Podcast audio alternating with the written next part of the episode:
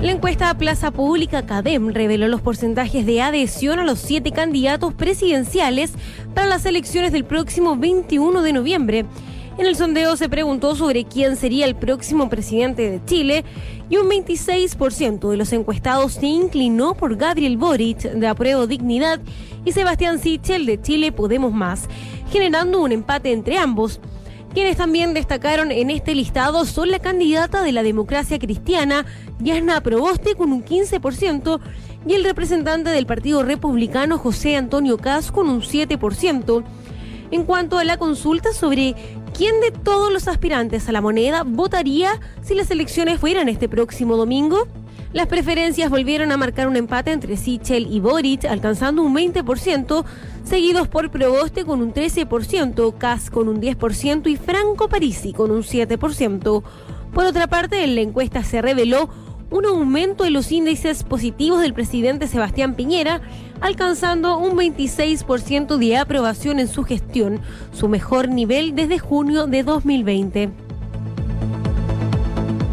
El Ministerio de Salud reveló que la incidencia de contagios e ingresos a, las unidades de cuidados intensivos a causa del coronavirus en personas mayores de 80 años ya es similar a la de no inoculados del mismo grupo etario. Según los datos del MinSal, los adultos mayores sobre 80 años con su esquema de vacunación completo tienen una incidencia del 17,6% en contagios y de 1% en ingresos a la UCI, mientras que los que no tienen todas sus dosis tienen una tasa de contagio de 17,4% y 1,3% de hospitalizaciones graves. Es por esta razón que los expertos hacen un llamado a avanzar en la inoculación de este grupo de personas para contrarrestar la disminución de anticuerpos contra el coronavirus y así reducir las cifras de mortalidad y de contagios. La Organización Mundial de la Salud manifestó su preocupación con respecto a que Europa podría registrar 236 mil muertes más por coronavirus de aquí al 1 de diciembre de este año.